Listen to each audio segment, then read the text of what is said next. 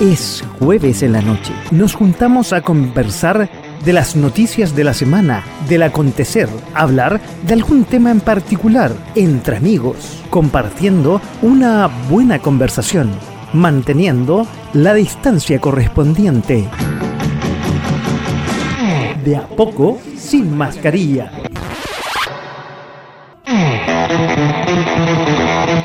¿Cómo están? Muy buenas noches y bienvenidos aquí a De a poco sin mascarilla en punto .fm.cl. Ya estamos en vivo y en directo, ya estamos en este programa que va todos los jueves en la noche. Ya estamos conectados en directos, en, en directos no, en directo, en Facebook. Ahí en nuestra dirección, ahí ustedes pueden ver Facebook slash punto .fm slash uh, live. Punto fm slash, bien digo estamos en Twitter como siempre transmitimos 24 horas en, en Twitter slash o barra punto fm también eh, estamos en eh, Twitch la red de los milenios igual slash punto fm y yo miro para otro lado porque también eh, me conecto inmediatamente a Instagram. Estamos también conectados en Instagram. Les voy a mostrar inmediatamente cómo estamos ahí ya transmitiendo en Instagram. Eh, vamos a ver, ahí estamos totalmente en vivo y en directo. Estamos en Instagram y este mismo teléfono, el mismo teléfono que está aquí, que están ustedes mirando. Eh, yo estoy recibiendo su WhatsApp en el 569 49 31 40 59. En este programa, como ya les dije, va todos los jueves a las 22 horas que se llama De a poco sin mascarilla en todas las redes sociales de eh, .fm.cl. Tenemos un programa muy, muy entretenido esta noche. Sí, muy, muy entretenido. Eh, pero antes, como siempre, vamos con lo que ha pasado. Realmente este gobierno de Gabriel Boric da siempre alimenta para las noticias, mientras esperamos que ingresen nuestras invitadas del día de hoy, que ya les dije, el programa va a estar muy entretenido. Ahí atrás se ve, eh, los que nos están viendo, atrás tengo eh, la gráfica de promoción. Hoy día vamos a seguir hablando de la violencia, pero esta vez vamos a integrar el punto de vista legal. Oye, pero bueno, vamos, mientras se integran nuestras invitadas y nuestras panelistas de esta noche, vamos a hablar de lo que ha acontecido en noticias. ¿Y por dónde vamos a empezar? Ya dije, por la política. La política nos da mucho que hablar. O empiezo por el dólar. Eh, bueno, el dólar ha tenido una subida y bajada, llegó la semana pasada a mil pesos, lo conversamos en el inicio del programa anterior. El Banco Central hizo un plan de inyección de 25 mil millones de dólares. Puede que me estoy equivocando en la cifra, pero era una cifra considerable. Y de ahí fue bajando y está alrededor de los 900, está en un rango entre los 900 y los mil pesos el dólar. Vámonos a la política. El, eh, el Senado, el Senado eh, votó finalmente eh, la reforma a la actual constitución para bajar la la transformación de esta a cuatro séptimos. Tuvieron solamente dos o tres votos en contra, pero ya se aprobó lo que se había aprobado en la comisión. Eh, comenzó la famosa campaña del apruebo y el rechazo por la nueva constitución que nos va a tener varias semanas el país detenido y solamente hablando de esto hasta el 4 de septiembre. Eh, el gobierno trata de estar, no meterse tanto, pero eso es mentira. Realmente eh, la moneda y Gabriel Boric básicamente son los líderes de eh, la campaña de la prueba. De hecho, eh, han pasado cosas. Por ejemplo, con todos, una vez más, este gobierno que es un gobierno que está aprendiendo, el gobierno, como decía un amigo de Kitsania, pura gente de novata, a ver, puso una, en las redes sociales del gobierno, puso una, una ficha, una foto con Chayán, a los cuales tuvieron que bajar inmediatamente, pero la empresa relacionada con eh, Chayán desde Miami inmediatamente dijo que él, él, su imagen, su empresa, sus canciones nunca se han metido en los temas políticos. Por otro lado, eh, hace poco, creo que hoy día en el comando de la prueba, todos los eh, voceros se pusieron la camiseta de la selección chilena, la roja, la famosa roja ahí que todos nos ponemos para los partidos. A lo cual la NFP hace pocos minutos hizo una declaración pública en la cual dice que la camiseta, la selección chilena, es de todos, no es de un sector político, a la cual rechazó que solamente un sector político usara la indumentaria de la selección chilena. Oye, ¿qué más se me está quedando por ahí de la prueba y del rechazo? Ah, bueno, la alta comisionada de eh, Naciones Unidas, Michelle Bachelet, ya lo ha dicho que ella vota por el apruebo. En Perú, hace un par de días atrás, o sea, un par de horas atrás, también dice que va a votar por el apruebo. Acaba de llegar y antes de entrar aquí a preparar el programa, al estudio, a poner al aire, la última noticia que la mami está reunida con su hijo Boric en la casa. Extraño, me llama la atención que el presidente va a la casa de los expresidentes, no es al revés. Bueno, es parte del aprendizaje, parece. Oye, y ah, aparte de esto de la prueba, dicen y lo titularon El bono de la prueba. Esta semana en eh, eh, el Congreso se aprobó el bono de los 150 mil pesos que se va a dar en agosto, por eso se llama el bono de la prueba. ¿Qué otras cosas tengo por ahí? Que se me está quedando. Bueno, sigue la violencia, un tema que vamos a, tocar hoy día en la noche. Sigue la violencia. Esta vez se trasladó un poco más al sur de la Araucanía, en Los Ríos, donde estuvo el subsecretario del Interior, Monsalve, eh, viendo qué podía hacer, qué herramientas, pero extrañamente el gobierno presentó un veto presidencial para eh, la cadena de mando de la eh, infraestructura crítica, hacerlo, no adicional, sino hacerlo de nuevo, a lo cual el Congreso, el veto presidencial, lo vetó, así mismo. Entonces, todo para atrás y tienen que hacerlo todo de nuevo todo lo que tiene que ver con la infraestructura crítica. Entonces una como contradicción con respecto a los temas de violencia. Y una vez más, eh, el gobierno está en un traspié. Y nuevamente lo que él, ellos estaban en contra cuando no eran gobierno de eh, la de, decir, de, la ley de emergencia, no, de lo que están haciendo en la Araucanea contra la violencia, que se me olvidó en este momento el nombre, no, no lo retuve, lo van a tener que hacer de nuevo y presentarlo una vez más al Congreso. Increíble. Hablamos de la roja, hablamos de la eh, selección eh, chilena. Lamentablemente la rojita en Colombia le fue mal. Ayer perdió contra Colombia 3-0 y lamentablemente no se clasificó. Va a tener que ir al repechaje. Solamente en su grupo clasificaron Colombia y Paraguay a un repechaje. Lamentablemente en este sudamericano femenino que se está desarrollando en eh, Colombia. Permítame un poco me voy a quedar sin computador. Oye, ¿y qué más? Vámonos a lo internacional rápidamente. Eh, Boris Johnson, ya dijimos cuando hicimos el resumen de junio, pasamos un poquito julio, que Boris Johnson eh, renunció como primer ministro, ya hay dos candidatos, y en las próximas semanas van a hacer su candidatura, probablemente ya tendremos quiénes son eh, los seleccionados. Ya lo hablamos en el resumen de junio con respecto a eso.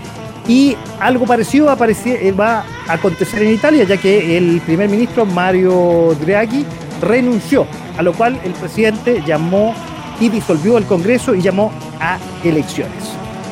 Así con la vuelta al mundo, así con lo que está pasando. Oye, y bueno, estamos, estamos para empezar, pero antes quisiera eh, este programa, el jueves cuando terminamos el programa de la semana pasada, falleció y queremos eh, nombrarlo, que nos tuvimos la oportunidad, don Javier Mirandas, un hombre ícono de la radio y de la televisión chilena, una voz indiscutible, una voz que todo el mundo lo, lo, conocía de la televisión chilena de los 80, de los 90, algo de los 2000, falleció a los 91 años. Las primeras voces de mi querida radio concierto, don Javier Miranda, falleció la semana pasada. Bueno, oye, y sigamos, vamos adelante, la vida continúa y sigamos con el programa de esta noche. Hoy voy a tener que presentar a la invitada, ya que nuestra panelista eh, todavía no, no, aparece. Vamos a empezar el programa con ella. No estaba yo preparado para presentarla, pero bueno, siempre lo preparo y, la voy a presentar. Una destacada abogada.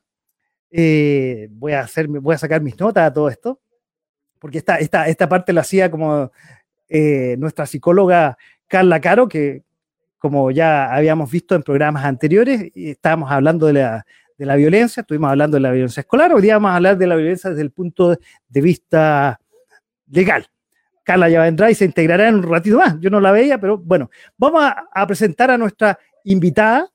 Es abogada de la Universidad Central, que algo tiene que ver con el tema que vamos a tocar hoy y tiene un máster en la Universidad de los Andes, ¿no? Ayudar un poco a entender y a profundizar lo que vamos a hablar y lo que estamos continuando a hablar y que está muy en boga lamentablemente en nuestro país y no solamente en nuestro país, en el mundo, que es la violencia voy a darle la bienvenida a Karina Barahona. Karina, ¿cómo estás? Muy buenas noches y bienvenida, bienvenida aquí a Punto FM a De a poco sin mascarilla.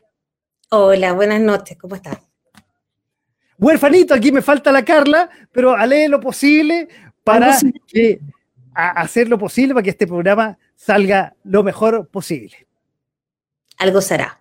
Bueno, ya lo estuvimos preparando en todo caso los temas de la violencia, así que hay mucho, mucho paño que cortar hay mucho paño que botar, increíble. Cuando estábamos preparando, voy a confesar, el, programa con Karina, empezamos a hablar, yo, yo no la conocía, bueno, de hecho la estoy conociendo recién a todo esto, y empezamos a hablar, uy, se nos fue, y uno a hablar y hablar, y realmente este tema, lamentablemente, por donde uno lo pesque, empieza a tirar la hebra y empieza a eh, escudriñar las distintas eh, facetas que lamentablemente tiene este tema.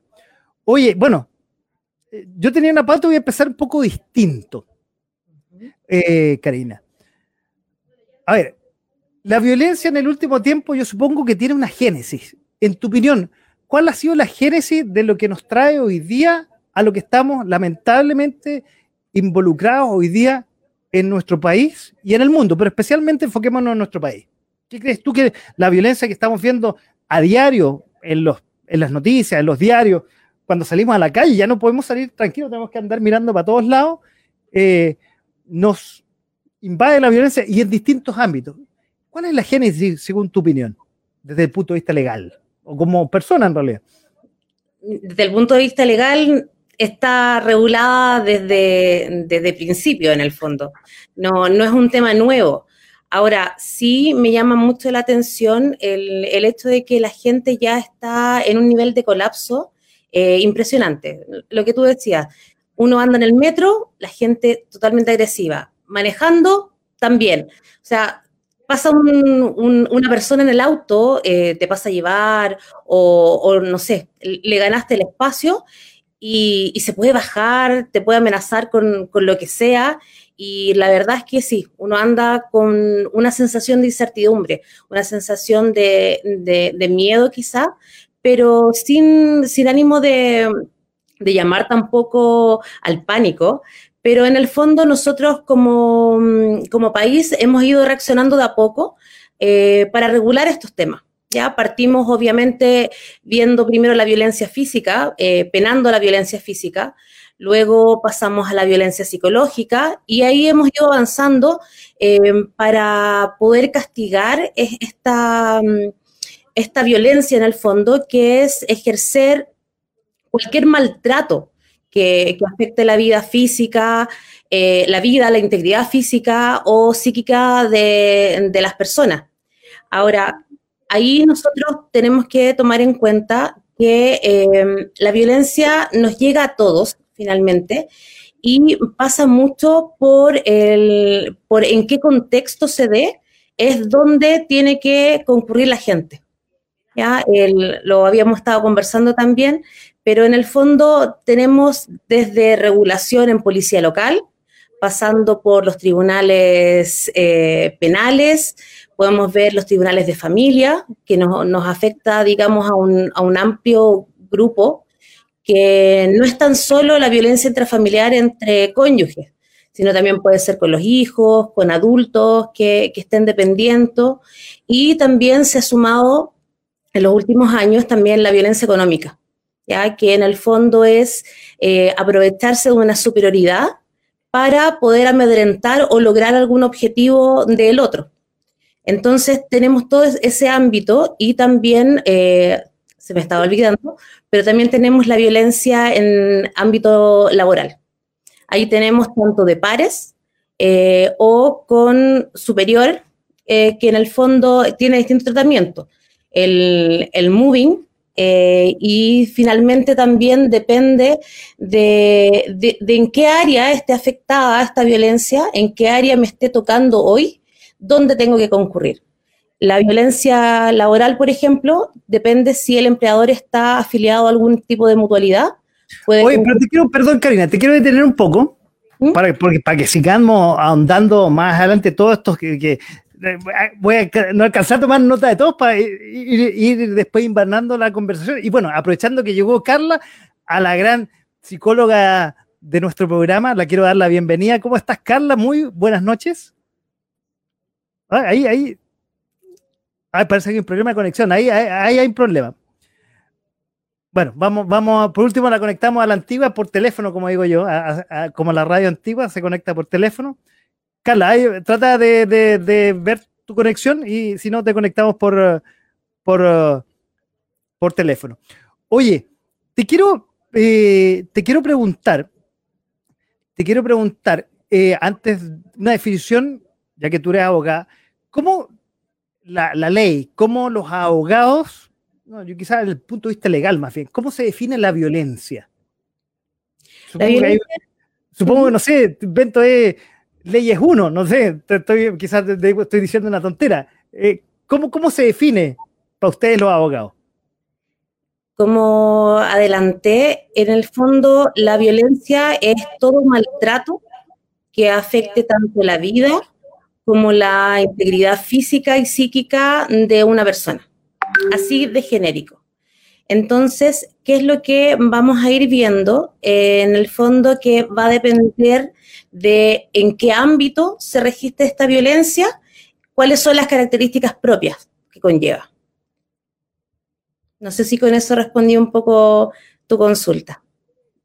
Eh, sí, más o menos. Eh, a ver, con eso uno puede escudriñar y ir abriendo harto ámbito, digamos, porque en el fondo, a ver, eh, yo creo que, y, está claro que la sociedad tiene claro los parámetros de violencia, pero hay cosas yo creo que están en el filo que uno no, eh, que legalmente no sé si estarán o no en el ámbito de, y dependiente del ámbito, como tú dijiste, familiar, laboral, que sé yo, escolar, estarán en el ámbito de la violencia, porque se ha discutido en el último tiempo que para algunas personas lo que para a ti parece ser violencia, para mí no lo es, dentro de esa, de esa área gris, digamos. Entonces yo, no, yo creo que para ustedes los abogados es complicado un poco ponerse en ese lugar de eh, cuando alguien viene con algo que quizás está en esa área gris, que no es tan violencia como para el normal o el común de la gente. La verdad es que no sé si será tan, eh, tan gris esa línea, porque finalmente va a depender siempre desde el punto de vista de la víctima. Quizás las que serían más complejas de determinar sería la violencia psíquica, que en el fondo es un estado de, afectación que ahí sí va a depender de todas las características que tenga esta persona. Entonces, ¿dónde quizás está, es, más, más, complicado ver la línea, quizás en las relaciones de pareja o exparejas, Em, cuando eh, uno persigue al otro. Ahí es como, ahí sí yo, yo diría que hay una línea un poco, un poco delgada para poder determinar eh, qué es violencia y qué no. Pero finalmente eh, la línea es acoso o ya es, violencia psíquica cuando ya es en forma reiterada. Yo creo que por ahí está, está la clave, pero siempre va a depender de, la frecuencia, de la intensidad, pero en materia de familia, por ejemplo, no es necesario que sea reiterado, basta solo una oportunidad para que hablemos de violencia intrafamiliar. Y de hecho, la violencia en familia está tratada de, una manera especial, De hecho, una de las causales de divorcio precisamente es el haber sufrido violencia respecto del cónyuge. Entonces, el estándar que pide ahí la ley es que sea esta, esta falta a los deberes sea tan importante o haya producido un impacto tan grande en la víctima que haga intolerable la vida en común. Y con eso es suficiente, no exige plazo para decretar el divorcio. Entonces, en, materia de familia es, mucho más claro, por así decirlo. Pero quizás en, cuando, se terminan esos seguimientos o esos acosos que quizás hay por internet, eh, también es un tipo de violencia y está castigada y va a depender en el fondo de quién sea el que la ejerza y quién sea la víctima porque, bueno, ustedes lo conversaron la semana pasada, pero a nivel escolar, precisamente es, toda la comunidad escolar la que tiene que tener la responsabilidad de una buena convivencia.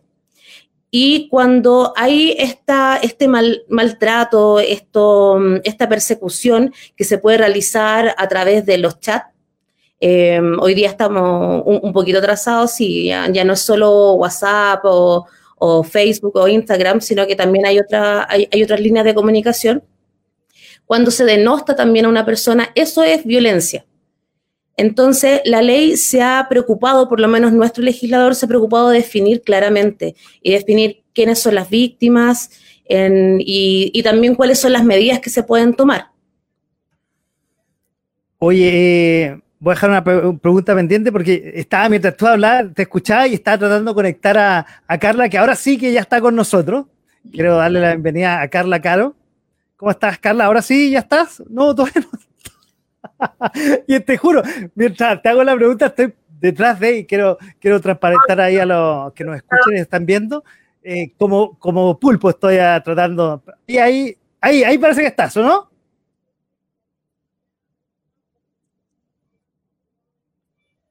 No, parece que. A ver, ¿estás o no estás, Carla? No, parece que tiene un problema con internet.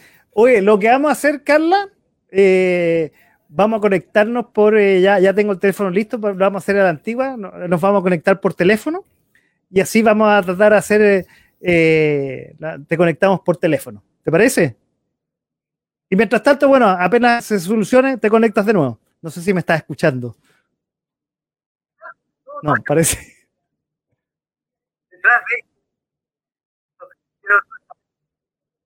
No, parece que tenemos un problema técnico. No, parece, parece que, parece que no, Carla, ¿no? No. La, vamos a, la, vamos a, llamar, la vamos a llamar para integrarla, para integrarle, la vamos a hacer así a la antigua por teléfono. Aquí tengo el teléfono.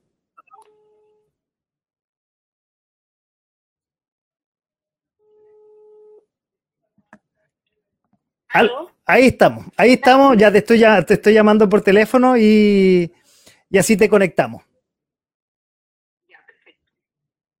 Ya, pues, oye, eh, bueno, empezamos, empezamos ti, dado el problema técnico, y bueno, si se, logra solucionar, bueno, te conectamos de nuevo en forma virtual ahí para que nos podamos ver las caras. Perfecto, aquí lo escucho, aquí estoy. Bueno, Oye, estábamos hablando de, y yo eh, entre medio estaba, como decía, como pulpo tratando de, conectarte a ti y tratando de seguirle la línea a, la Karina, o sea, con una oreja a un lado y con la oreja al otro. Oye, y, quiero hacerte la siguiente pregunta, a menos que tú, perdón, que ya, ya que ingresaste, te, dejo si quieres preguntarle algo a Karina en este momento. Aparte de saludarla, digamos. Bueno, primero voy a saludarla a todos. Muy buenas noches, ¿cómo están? Eh, disculpen por este problemita tecnológico que nunca falta.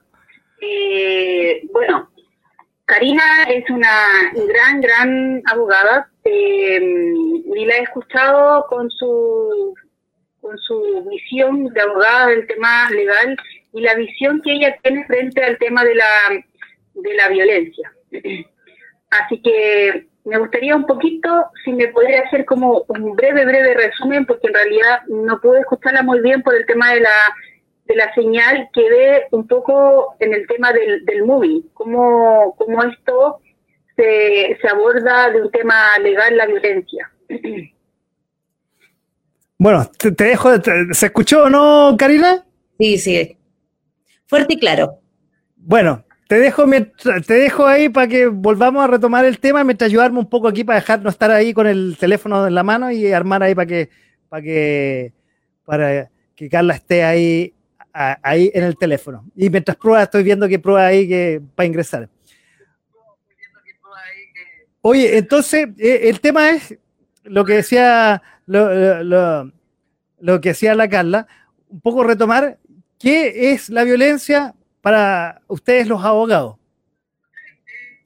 Bueno, sí, la violencia eh, está definida como cualquier maltrato que afecte tanto la vida como la integridad física o psíquica de una persona. Esa es la definición em, básica de la violencia. Y como les había señalado, va a depender de en qué ámbito o, las características propias de la víctima y también del agresor es qué parte del derecho lo protege.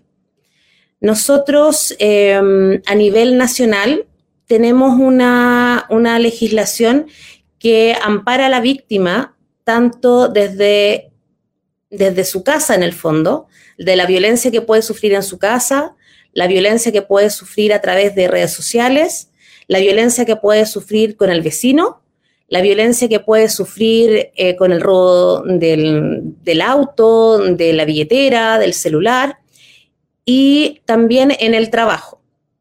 En el trabajo, primero, lo que yo siempre les recomiendo es si sienten eh, que hay algún tipo de violencia, ya sea entre los pares o con jefatura, es importante primero ver en la empresa que están trabajando si existe una, política determinada en el reglamento interno. Y acudir obviamente primero con, este grupo. Generalmente puede ser con el comité paritario o va a depender del área, si es el sector público, y, antes de, poder catalogar o, tener claramente eh, visto si es o no una, violencia laboral, están las mutualidades. Eh, hay muchos empleadores, no es obligación, pero hay muchos empleadores que se suscriben a mutualidades, ya sea eh, la H o, mm, bueno, existen varias, varias otras mutualidades para no, no hacerles publicidad. Y, ahí ellos tienen una serie de especialistas que atienden de manera gratuita. Entonces van a consultar, presentan su tema, viene un primer eh, médico que hoy se, se trata mucho con la medicina familiar o la medicina integral es un médico general que está capacitado en varias áreas y él puede ver claramente, eh, en base a una, a dos o, tres entrevistas, si la, patología, lo que siente en ese momento el trabajador, es o no derivado de la condición laboral. Y ahí puede ser eh, a causa o con ocasión. Y ahí va a depender si son los pares o no. Las mutualidades hacen una pequeña investigación además de la investigación interna que debería hacer el, empleador. Y em, luego de esto, si necesita licencia, le entrega licencia y todos los costos los asume la mutualidad. Esa es la gracia de estas afiliaciones que hacen las empresas a, la, bueno, la empresa y el Estado también, en favor de los trabajadores. Esa es la gracia, ya que pueden acceder tanto a atenciones de urgencia como estas atenciones que son más especializadas. Y eh, ojo que eh, cualquier persona puede ir a una mutualidad también. No es necesario eh, atenderse em, con una mutualidad determinada pensando que es solo para el trabajador.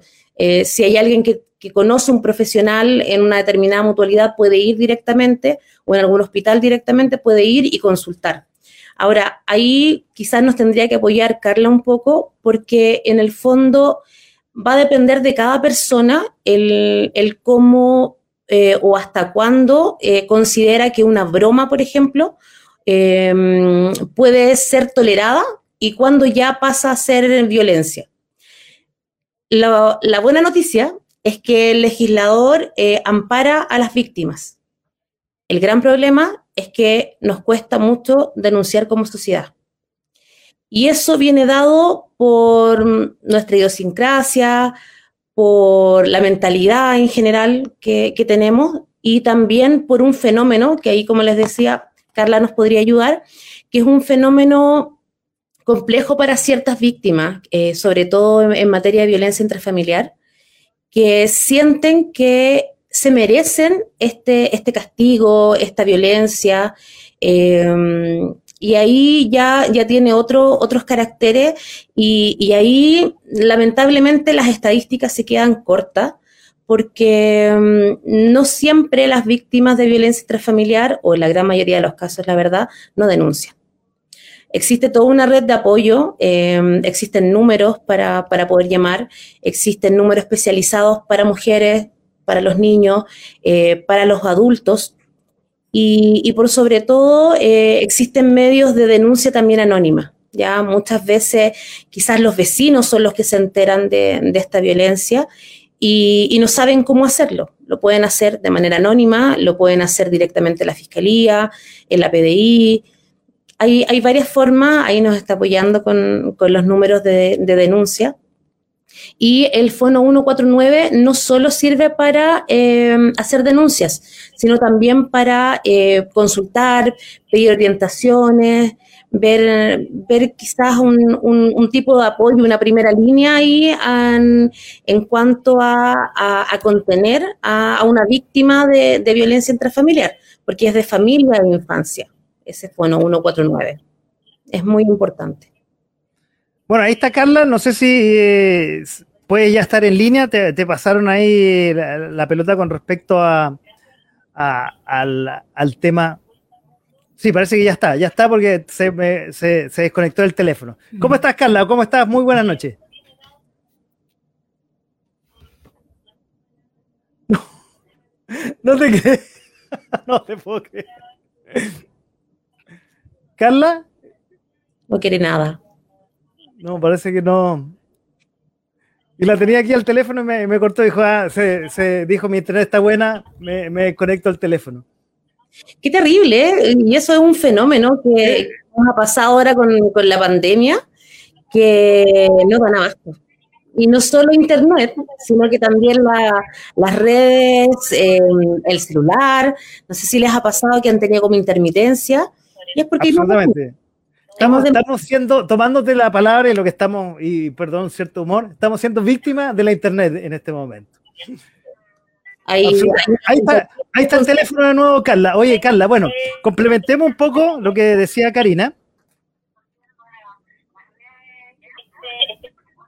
Ahí, ahí está, ¿está ahí o no? ¿Nos está escuchando por teléfono? Sí.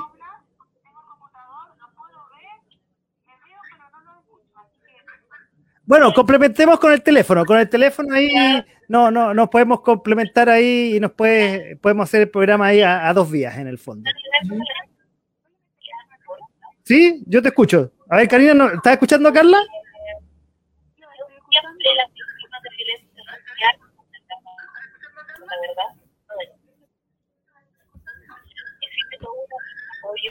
A ver, dale, dale, intentemos, intentemos hacer esta por teléfono.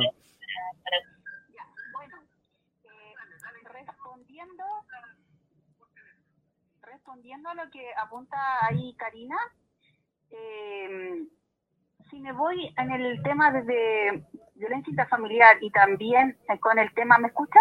Sí. Ya. Si nos vamos con violencia intrafamiliar y nos vamos con bullying, aquí estamos frente a personas que eh, simplemente son personas un poquito más sumisas, eh, introvertidas, tipo de personalidad que le cuesta reconocer la agresión como algo amenazante para ellos, entonces muchas veces les cuesta denunciar. ¿Qué pasa? Muchas veces las personas em, se habitúan, se sensibilizan frente a estos fenómenos, entonces terminan normalizándolo. ¿ya? Cuando hablo de habituarse sensibilizarse, que al principio les dolió, después como que ya se adaptan y es parte de este proceso, es parte de todo el proceso, entonces no reconocen la agresión como un problema para ellos. Por lo tanto, viven con la agresión como algo normal para ellos. No sé si me entienden. ¿Ya? Entonces, muchas veces el, el no reconocer el problema y hacerse cargo, reconocerlo como un conflicto en su vida, lo normalizan y los paralizan y viven esta vida como algo normal. Entonces, estas personas que presentan, son víctimas de violencia, generalmente son víctimas de algún tipo de violencia en la niñez, en la adultez, en las relaciones de pareja. Ya han tenido una experiencia antes de violencia. Está el, para mí las personas con que son víctimas de violencia y el agresor han pasado por la misma situación.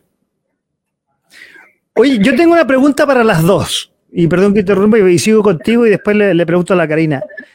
A ver, ¿puede puede pasar que una persona no se sienta víctima, un poco tú lo decías, en el fondo, dado por las experiencias anteriores, psicológicamente, puede que esté siendo víctima, pero no se sienta víctima.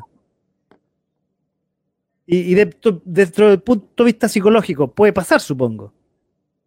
Claro, claro, se sienten víctimas. El tema es...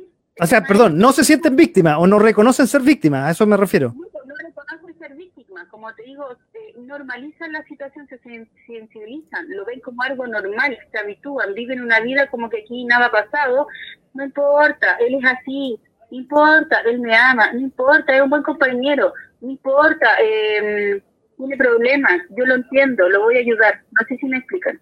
Sí, claro. Entonces, eso es lo que genera este problema, el no reconocer el problema. Entonces, muchas veces me vuelvo para atrás. Nosotros a nuestros hijos, ¿qué les enseñamos? Si tu compañero te pegó, eso no se hace. Si tu compañero eh, te molestó gordito, feito, eso no se hace. Eso no es una pauta de buen trato a, realizarse.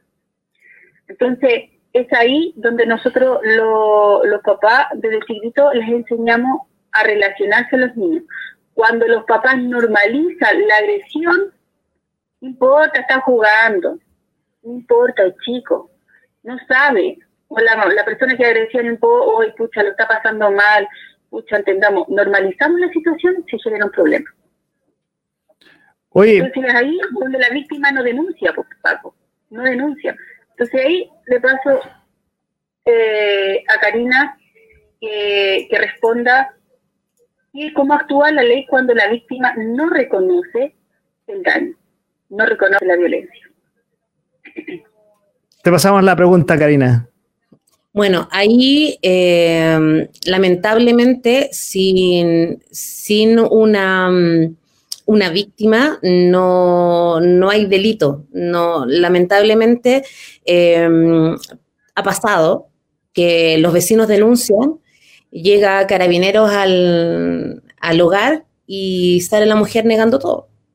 O ya llegan a tribunales por ese motivo, eh, sacaron al, agresor del hogar, que puede ser hombre o mujer, lo sacan del hogar y luego llegan a tribunal y en tribunal no hay víctima. No, no fue así, fue, un malentendido eh, y ahí el, magistrado no puede hacer absolutamente nada. Entonces, eh, yo creo que el, el, llamado es antes, lo que decía Carla. nosotros lamentablemente estamos en una sociedad muy competitiva, muy eh, individualista también, donde, mm, donde el brillar eh, le, complica al otro. O, una, idiosincrasia media, media especial la chilena, porque nosotros nos alegramos um, del, bienestar del otro siempre y cuando no sea mejor que el mío. Entonces ahí tenemos ya esa agresividad de chicos instalados y, es súper importante el, rechazar todo tipo de, violencia. También la, psicológica, que es la que cuesta más. Quizás el, hablar fuerte eh, no es en sí una violencia, pero sí el qué estoy diciendo. ¿ya? lo que decía Carla, los apodos. Los apodos, eh, yo, bueno, yo crecí con, los apodos, yo, lamentablemente para mí es, como normalidad, pero lo que yo le enseño a mis hijas es otra cosa.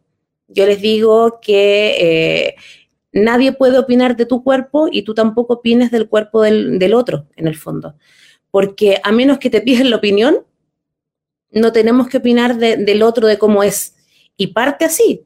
El, ¿Quién no tuvo el compañero, el guatón, el, flaco, el chico, el gato, no sé, en, el colegio? Y bueno, yo fui de la generación del, 80 y, y, era normal eso pero hoy día lamentablemente estamos tan, tan ensimismados, eh, los niños tienen acceso a, contenidos que muchas veces no son los adecuados por la edad. Y ahí viene el, primer tema, en la escuela, la temprana edad.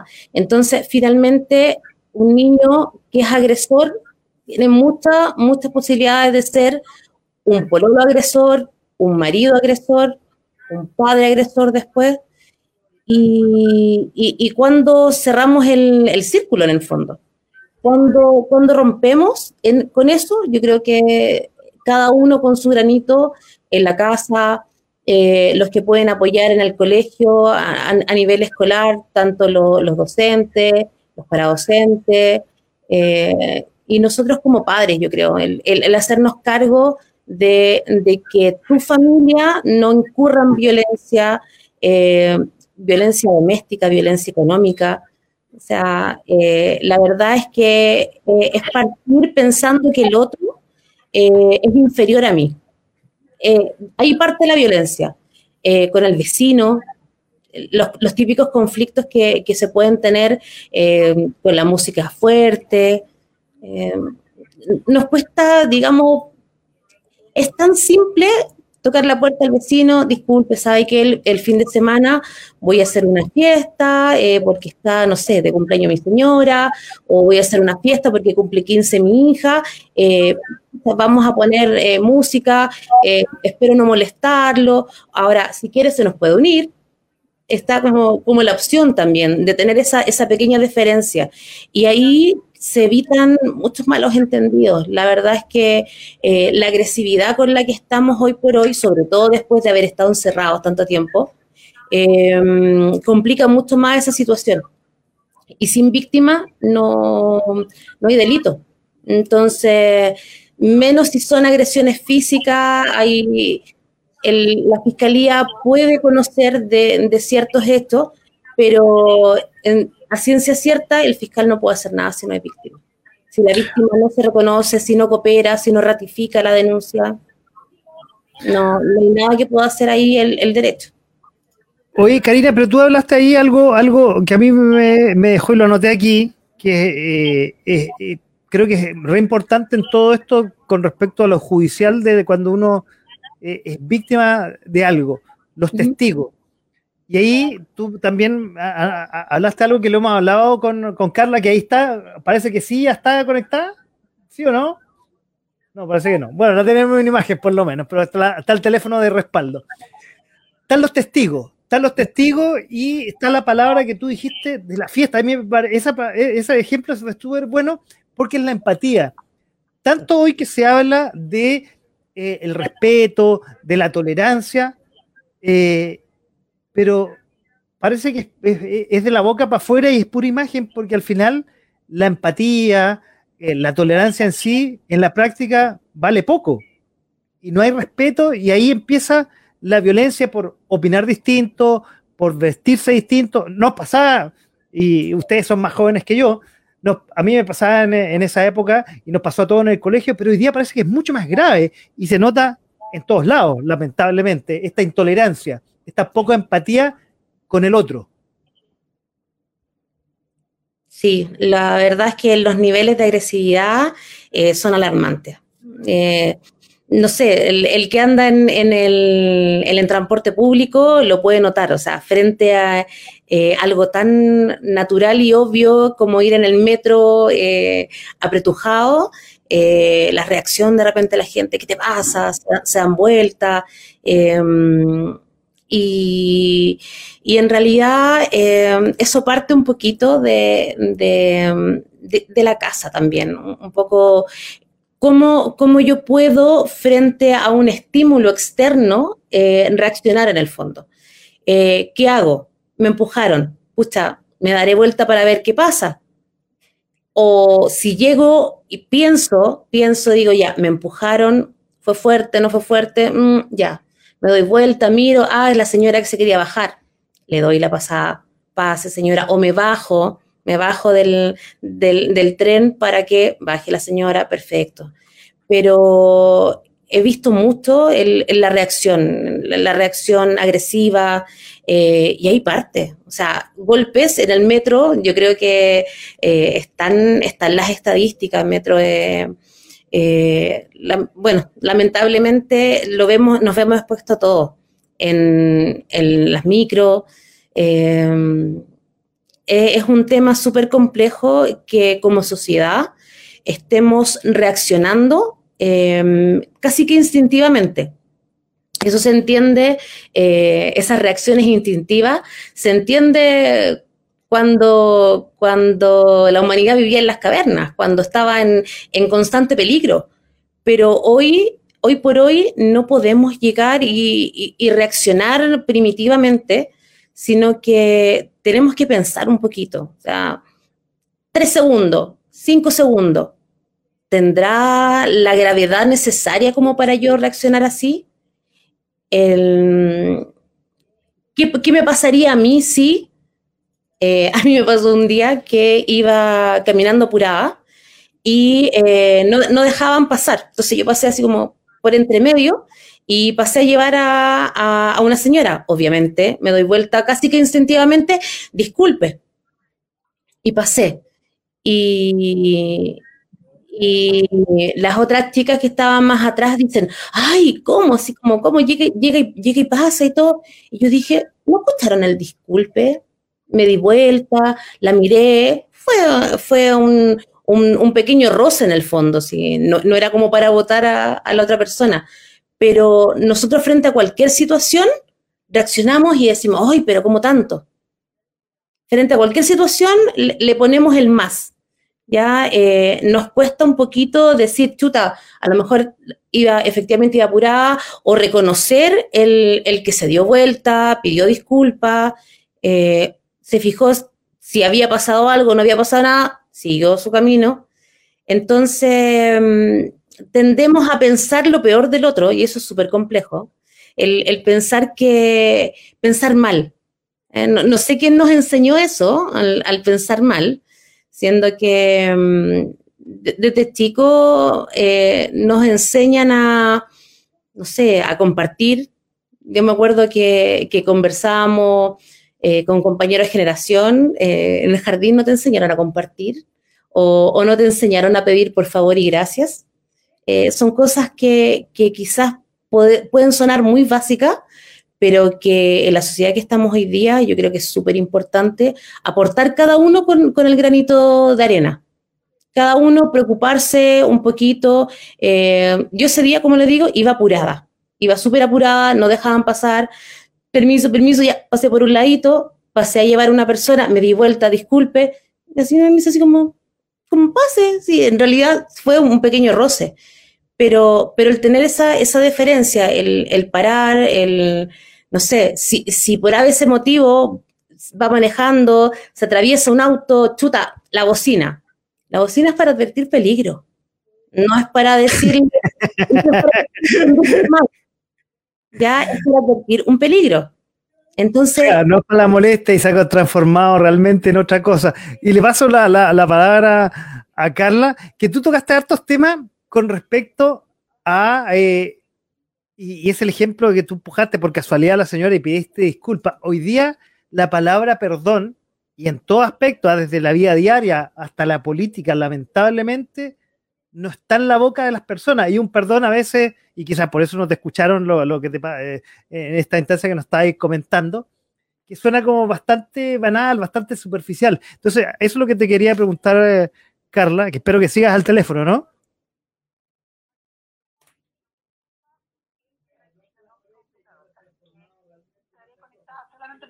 Ya, a la antigua, perfecto, a la antigua.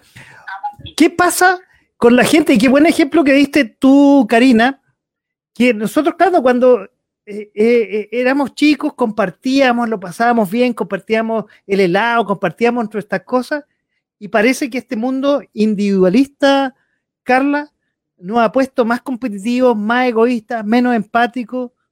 ¿Eso pasa o no? Tomando lo que dice Karina, me están recordando lo que hoy día viví una situación que me hace confirmar que estamos en un país y en un mundo egocéntrico, narcisista, en donde no, no somos capaces de reconocer al, al otro, donde no somos capaces de reconocer, el, de empatizar con el otro. Hoy día fui a hacer un trámite, bueno, ha sido toda la semana trámite, yo fui a hacer trámite al banco, y en el banco yo llegué, me hice en cola, un caballero me habló, empezamos a conversar, y de repente sentí que una niña atrás empezó como a llamar la atención de que como el banco no tiene una atención al, al cliente eh, para, para adultos mayores, como no, para personas con discapacidad, para personas con que en realidad son preferenciales. Entonces, y justamente ya habíamos conversado también con otro señor ese, ese tema. Pero esta niña fue un poco más, más invasiva, más agresiva en manifestar la situación.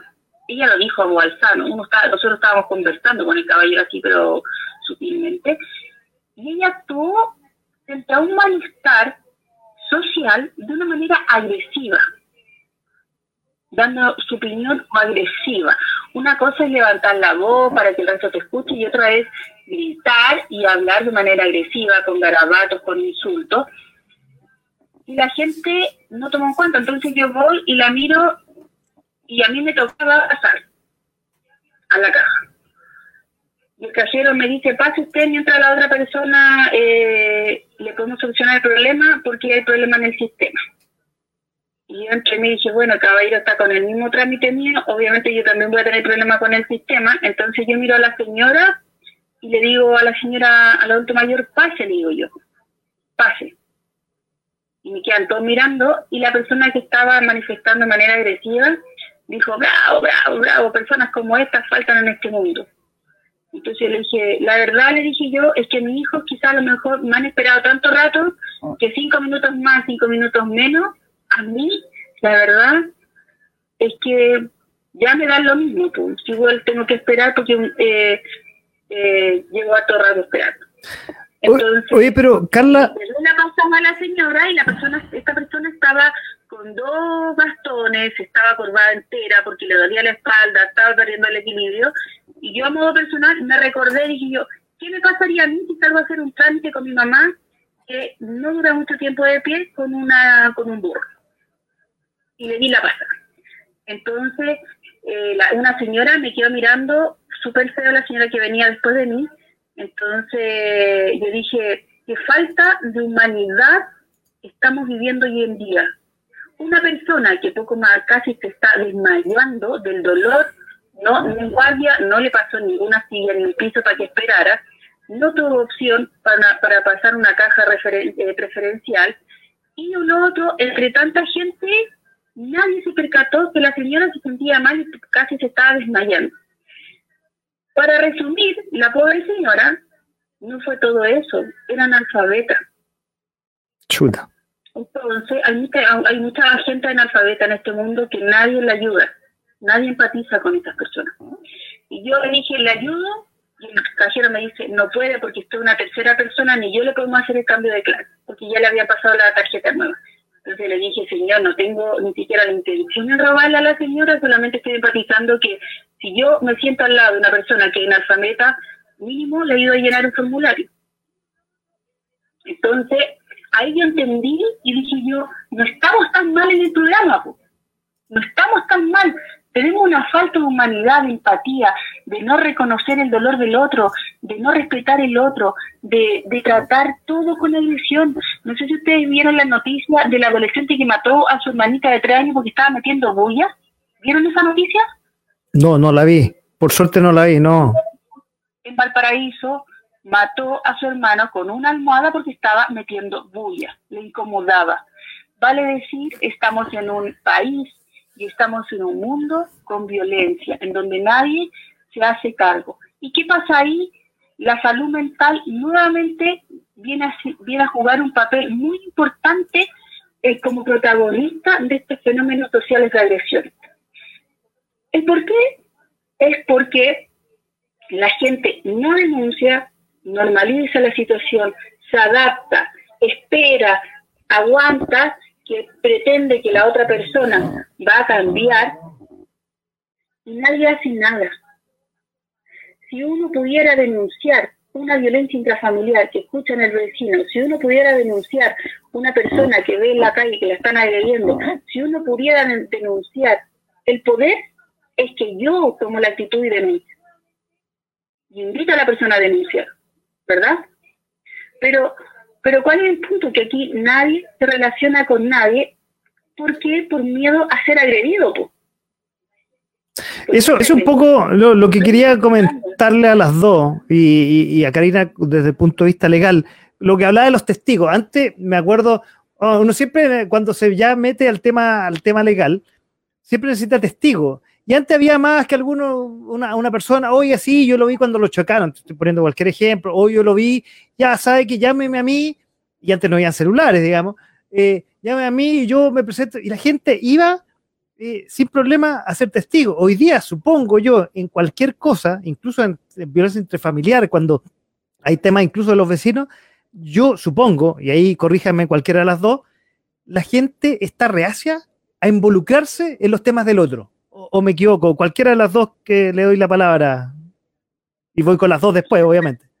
Dale, Carla. La gente está reacia, obvio, porque por miedo a ser agredido por medio de ser dañado, por medio de que venga una rencilla y te haga algo. Porque más allá de eso hay mucho, hay, hay mucho, muchas bandas, entonces tú no sabes si esa persona tiene una banda detrás que te pueda generar una agresión que pueda atentar contra tu familia. Entonces, entonces ya la agresión no es solamente un insulto, sino que la agresión ¿qué es? La agresión es te mato y te mato a tu familia. ¿Cierto? Esa es la agresión que estamos viviendo hoy en día. Ya no, ya no existe la broma, ya no existe el, reírse frente a algo, ya no existe el, mirar a una persona como, no, existe, no existe tanta agresión psicológica, sino que ya hay más agresión física.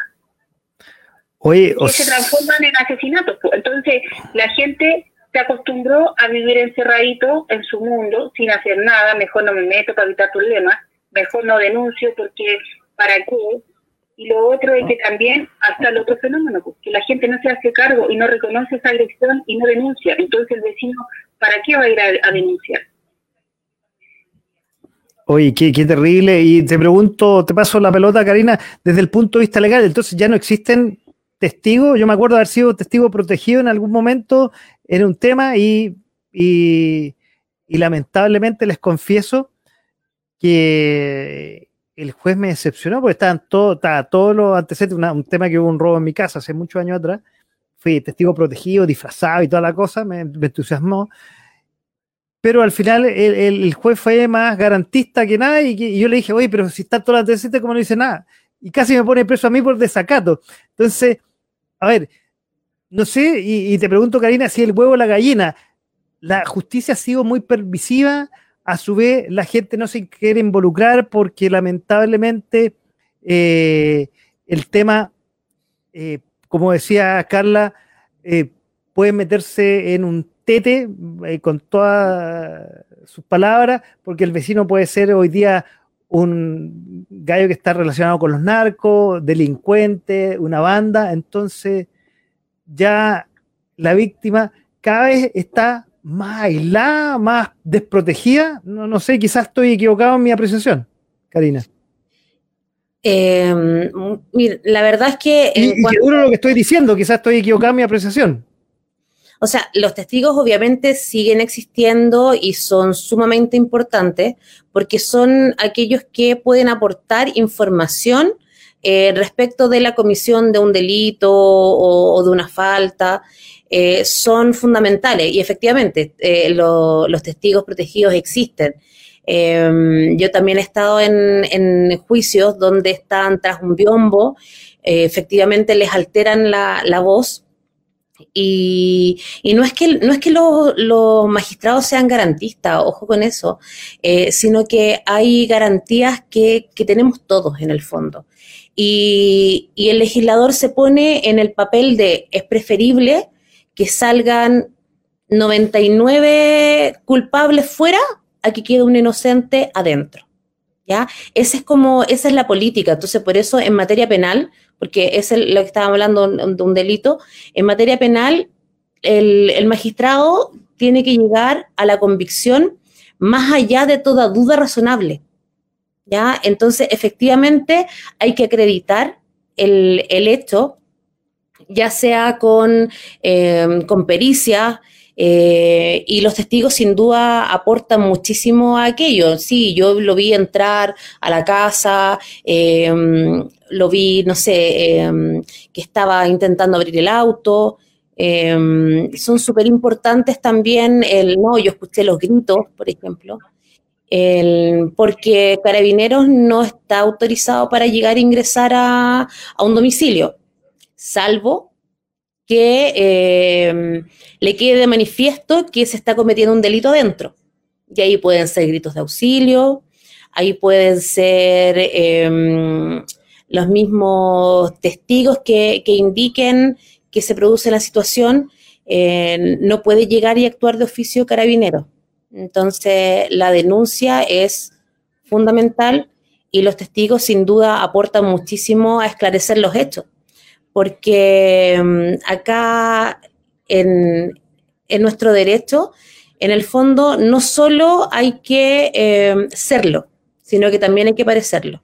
Entonces los juicios se ganan o se pierden con pruebas, con pruebas, con evidencia, con testigos, con documentos en general, con fotografías, con videos, de esa manera. Entonces es frustrante para el ciudadano de a pie eh, hacer una denuncia no sé, me robaron mi celular, me robaron mi auto, y que Carabinero le empieza a preguntar, eh, bueno, ¿y, quién era?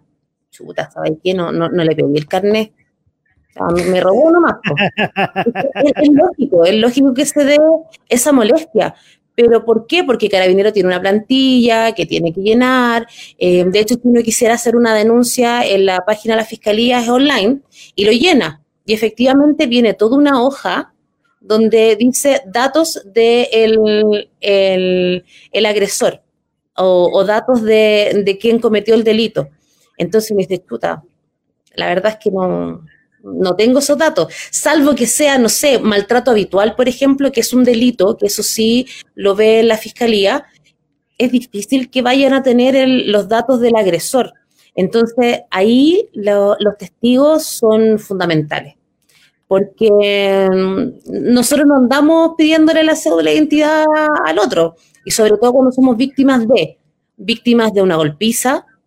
Eh, existe de hecho la misma ley Samudio, producto de un, hecho muy lamentable, que fue una agresión en atención a, a la orientación sexual de Daniel Samudio. Entonces, es, esas reacciones, los testigos ahí son fundamentales. De hecho, gracias a los testigos también y videos se esclareció este mismo delito.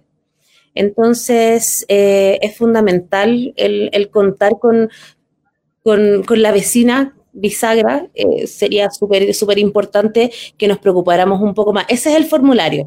Ese justamente estaba, compartiendo, el, eh, lo bajé y voy a compartir la página. Es el formulario. Ahí a ver, dice antecedente del denunciante, que podría ser un testigo, por lo que entiendo. Sí, puede ser un testigo.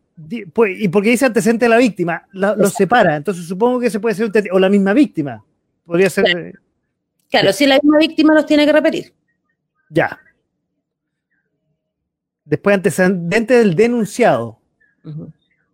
Eh, no lo tengo. y si no los tiene, efectivamente, ¿qué pasa ahí? Em, en la gran mayoría de los casos, si no se aportan antecedentes a la investigación, eh, la fiscalía la va a cerrar. Va a ser un archivo provisional, esperando que haya más antecedentes. Bueno, y ahí cuarto, los hechos que se denuncian, qué sé yo, me robaron el celular, eh, qué sé yo, me violencia interfamiliar, qué sé yo. Ahí está lo que tú decías, videos o, cosas que, digamos, eh, de alguna forma eh, respalden lo, denunciado. Exacto. hoy día, bueno, la gran, en la gran mayoría toma sus precauciones en sus casas. Por ejemplo, yo tengo alarma y tengo em, videos entonces, em, si yo tengo dudas, por ejemplo, si se me, quedó, se me quedó el perrito dentro, por ejemplo, le saco una foto, reviso y eh, cuando hay hechos eh, delictivos son súper importantes los medios de prueba, esas fotos, esos videos que, puede tener uno. Por eso cuando se produce un hecho, lo primero que hace Carabinero es ir a terreno, revisar, empadronar, revisar al, a los vecinos, preguntar si hay cámara y ahí, no sé, uno siempre sabe cuál es el vecino que tiene cámara. Y son súper importantes para, poder eh, prevenir también, porque en la medida en que la, comunidad está organizada, también e, evitamos en cierta medida eh, ser víctimas de, la delincuencia. Ah, ahí ya estamos hablando de la violencia ya mucho más, digamos, eh, lamentablemente más común, pero es la que es difícil evitar en realidad. Todas las, otras las otras materias que hemos hablado son materias que son más bien prevenibles en cierta medida, pero uno está sometido a, a los hechos delictuales o una agresión en cualquier minuto, en cualquier momento. Nos pasa por el solo hecho de ejercer algún tipo de cargo, por ejemplo, los funcionarios públicos les pasa mucho, eh, nos pasa a los usuarios del transporte público, nos pasa a los conductores, nos pasa a, los profesores, están, están sujetos a, recibir golpes de apoderados, de estudiantes, y, hoy es una, sociedad que, que lamentablemente hemos perdido el norte hemos perdido el norte en ese sentido. Así que los testigos, importantísimo, y obviamente también el, llamar a las víctimas a, denunciar, porque si no hay denuncia, no va a haber una investigación, sin investigación, ni siquiera forman parte de la estadística. Eso es súper complejo, súper complejo invisibilizar de esa manera un, un hecho que es tan cotidiano hoy día, que es sufrir violencia en cualquier ámbito, en que te gritaron en la calle, en que te, eh, empujaron, perdón, perdón señora, em, en que te agredió el, vecino. Eh, estamos pero expuestos hoy día a un montón de cosas. Eh, y, lamentablemente sabemos que salimos y no sabemos si vamos a llegar. Entonces, es, importante que, cuando sean cosas que son un poquito más digamos, prevenibles, eh, donde le podemos poner un, atajo, que es en la casa, que es preocuparse un poquito más de, tu metro cuadrado, más del metro cuadrado, la vecina, el vecino. E, es súper importante eso, el, ser em, empático en, saber quién vive, quién, quiénes son mis vecinos, en el caso de departamento, que son los, vecinos del piso, en el caso de, la, de las calles, quiénes son mis vecinos de la calle. Eh, para poder no solo pedirles auxilio en, caso de, sino que si me llegan a preguntar, oiga, ¿usted conoce a, Rodrigo? No sé, yo no, no, me meto con nadie acá. claro, eso es lo más, lo más complicado, efectivamente. Oye, y hablando de los testigos, pero antes de decir eso, quiero decir que estamos esta noche en De a poco sin mascarilla aquí en eh, .fm.cl, ustedes saben, todos los jueves a las 22 horas. Ya estamos con las redes sociales, estamos en Facebook, estamos en Twitter, estamos en Twitch, estamos en Instagram. El WhatsApp también está valorizado mucho porque, como saben, estoy como pulpo viendo la, la, transmisión que estamos aquí, más el teléfono donde está Carla, y estamos con dos, este es el poder femenino esta noche, dos grandes profesionales, nuestra amiga y psicóloga Carla Caro y la abogada que ya la vamos a hacer parte de nuestra radio, Mariana Va, Mariana, Karina, perdón, Barahona, perdón. Eh, eh, Parece que no eh, Claro. Oye, y tú hablas de las herramientas y ser del testigo denunciar. Y mientras estás ahí compartiendo eso, yo quería compartir esta, esta, pantalla, que es una herramienta que conocimos más bien en pandemia, pero existía desde antes, que es la famosa comisaría virtual, que ahí, la tengo. que eh, eh, nos sirve para, como dice ahí, hacer denuncias y hacer un montón de cosas más allá con la clave única, que ya la aprendimos con la pandemia, certificados, fines laborales, abandono hogar, pensión de alimentos, pérdida de documentos, pérdida de teléfono móvil, recamos del actual policial, régimen de visita, seguimiento de reclamo, pérdida de certificado de permanencia definitiva.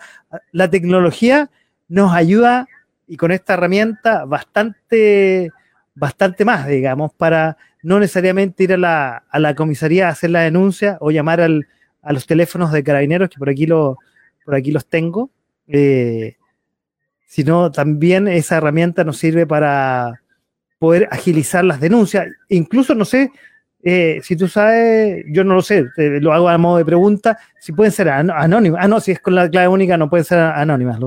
Hay teléfonos, supongo, para, para eso anónimo, pero no, no en el caso de la comisaría virtual. Es una muy buena herramienta. Sí, Sí, sin duda. Bueno, la conocimos eh, precisamente a propósito de la pandemia y para pedir los permisos de traslado. ah, verdad. Ya, ya no existe eso, pero, pero era ahí se hizo muy conocida y la, ocupamos todos para eso. Ahí, parece ahí, está Carla, ¿no? ¿Estás Carla? Sí, te escuchamos al teléfono, parece que no. con imagen no te escuchamos. Así te, te vemos nomás. A menos que desmutee. Ahí, ahí puede ser o no? Ahora, me, oh. ¿Ahí me escuchan? Ah, sí, ahí parece que sí. No, bro, pero se cayó. No, pero aquí está el teléfono. Está, el teléfono, está el teléfono. Eh, oye, pero bueno, interesante estar hablando de este tema un poco más distendido y un poco eh, viendo de una distinta mirada, de, esta mirada legal, de la violencia, que lamentablemente es noticia en el último tiempo, como bien tú decías, Karina, en la calle, eh, donde salimos y hay que, no como antes que no podía salir tranquilo a comprar el pan, podía ir tranquilo a su oficina, al metro, la micro. Habían dificultades probablemente con, como tú decías, en la micro, porque no sale apurado y empuja a una persona y le pide disculpas, pero hoy día eh, es bastante más complejo porque eh, la violencia con... Eh, y aquí no quiero que se malinterprete con los inmigrantes que han llegado. Lamentablemente, sí, como en todas las cosas, han llegado muy buenos profesionales y en todos los ámbitos, pero en el último tiempo, lamentablemente, han llegado el raspado de la olla y con esta apertura de las, eh, de las fronteras,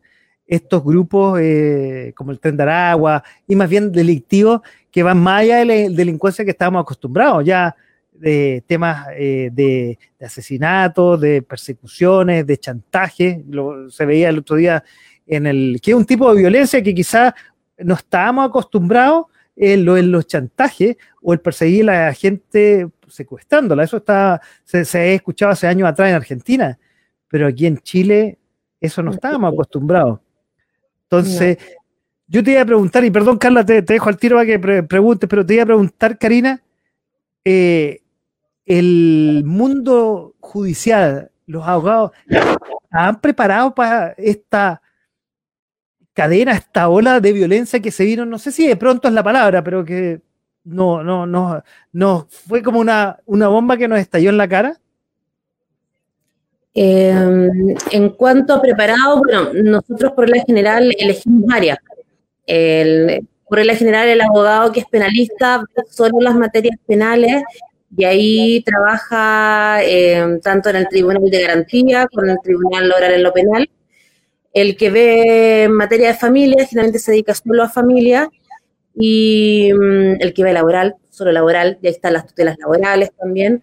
Entonces nosotros elegimos áreas, por así decirlo, no especializamos o somos como abogados de pueblo, ya manejamos de, todo un poco. Eh, pero yo creo que no es un problema del, mundo del derecho, sino que es un problema que nos toca a todos como ciudadanos. Ya eh, es un tema del, día a día, de qué es lo que yo transmito eh, o qué es lo que yo aguanto, no sé. Hasta, dónde, hasta dónde puedo llegar, eh, preocuparse por el otro. Yo creo que por ahí va el, va el tema. El, el, el mundo del derecho eh, está, está preparado, existen las redes, existen fondos de denuncia, existen programas de acompañamiento, pero lo que falta, yo creo, es, es el mirarnos más a las caras. No, la tecnología nos ayuda, nos ayuda bastante. Yo estoy feliz con las audiencias virtuales, la verdad, eh, porque antes me tocaba viajar, efectivamente, trasladarme de un lugar a otro dentro del país, pero también nos alejó, nos alejó. Lamentablemente eh, nos cuesta mirarnos a las caras. Yo de repente me asombro cuando voy en el metro y alguien me mira. Eh, es complicado que te miren a la cara realmente, que te miren a los ojos. Generalmente todos están mirando el celular hacia abajo, pero es un tema netamente de la sociedad que hemos construido. Y, quizás dentro de las cosas totalmente eh, destacables de la, de la pandemia es que nos obligó a mirarnos a las caras, por lo menos dentro de, tu misma casa, ya a, conversar ciertas cosas que, no se habían hecho. Como un, gran llamado de atención y que, nos ayudó, eh, o sea, viendo el lado positivo, obviamente, porque hubo muchas pérdidas también de, seres queridos en producto de la pandemia, pero tratando de, ver el lado positivo nos permitió acercarnos un poco más, el, mirar a, tu entorno, el, no sé, el tener tiempo para conversar con tu hijo, con, tu marido, em, el ver cómo, cómo, no sé, solucionar los temas quizá poniéndose de acuerdo con el vecino al lado, el tema de cocinar, preocuparse quizá del, abuelito más allá que vive solo, cómo lo va a hacer con la comida, el tema de los traslados, los permisos que existían en, una época. Entonces se dio todo un, eh, toda una situación que nosotros le podemos dar la vuelta y podemos precisamente preocuparnos por el otro un poco más y con eso aportar con, este, con este pequeño granito de arena para evitar tener esta, esta cultura tan de tanta violencia, de, tanta agresividad. Em, creo que desde el punto de vista del derecho no hay, no hay más que, decir. El, el, derecho está para actuar después, ex post, pero la prevención es fundamental lo que podemos ver en nuestras casas, lo que podemos enseñar, lo que podemos transmitir, eh, es, muy importante para prevenir estos hechos. El derecho va a actuar siempre después. Oye, eh, te quiero compartir que con Carla en el, en el programa anterior hablábamos la salud mental y, un poco lo que hemos hablado es lamentablemente una conclusión de la salud mental que antes de la pandemia venía complicada y después de salud mental, los que no sacaron provecho como tú decías, de mirarse a las caras, de, aprovechar el tiempo con la familia, de aprovechar, por ejemplo, en pandemia fue este programa, que yo estando solo digo, ¿qué voy a hacer? al ver loco y creé algo para conversar con la gente y, matar el tiempo y conocernos más y comunicarnos. Yo creo que, y lo hemos hablado con Carla y te doy la palabra inmediatamente, Carla, eh, nos falta, a pesar de, eh, de antes de la pandemia, y después de la pandemia nos falta algo tan esencial y yo creo que eso quizás es la base de la empatía y de lo que resulta de lo que hemos estado hablando, que de la violencia, que nos falta una cosa tan simple como lo que estamos haciendo esta noche y que yo, siempre digo en este programa, comunicarnos, hablarnos. Gente que no nos conocemos o, o gente que no, o gente que nos conocemos también, pero que nos falta comunicarnos, una cosa tan simple que tenemos dos oídos y una boca para escuchar doble y hablar lo justo y necesario, pero que lamentablemente no lo estamos ocupando y estamos ocupando nuestro cuerpo para violentar al otro. ¿Cierto, no, Carla?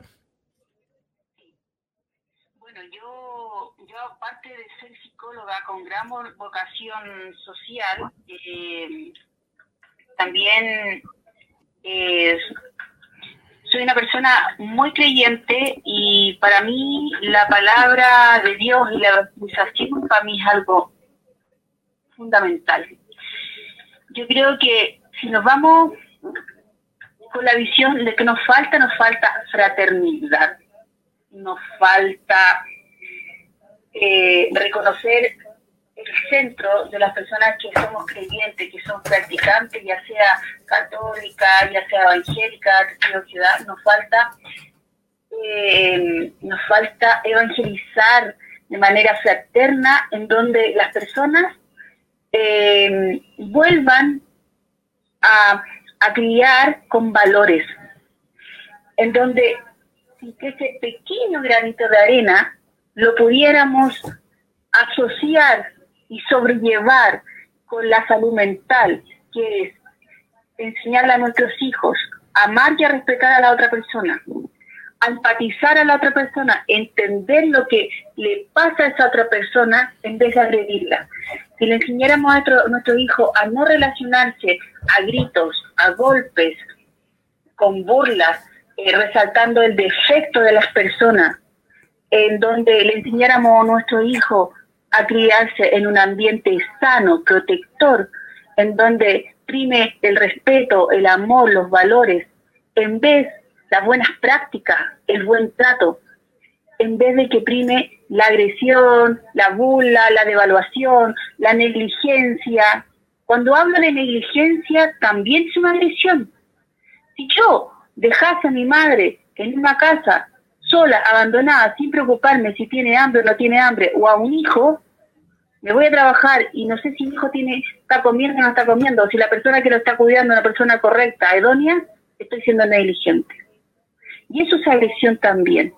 Y esa agresión después se almacena en la, en la, en la psiquis de las personas, principalmente los niños o los adolescentes, en donde lo normalizan y aprenden a relacionarse de manera agresiva en su estructura psicológica mental, los pensamientos de agresión se transforman en algo normal.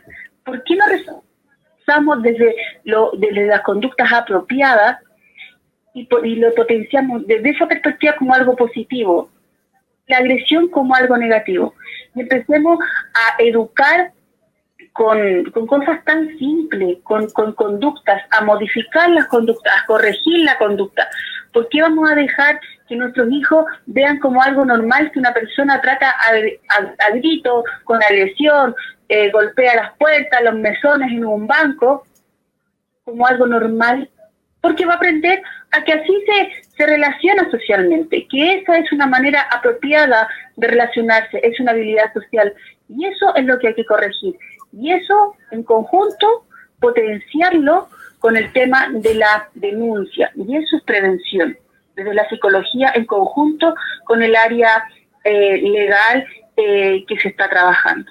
No permitamos más que las personas pasen a llevar a otra persona, que jueguen con su ignorancia, que jueguen con su inocencia, que jueguen con su analfabetismo, que jueguen con su con su su vulnerabilidad en temas de salud mental, de sus depresiones, que, se generen eh, agresiones sobre esas personas. Y con esto voy a terminar.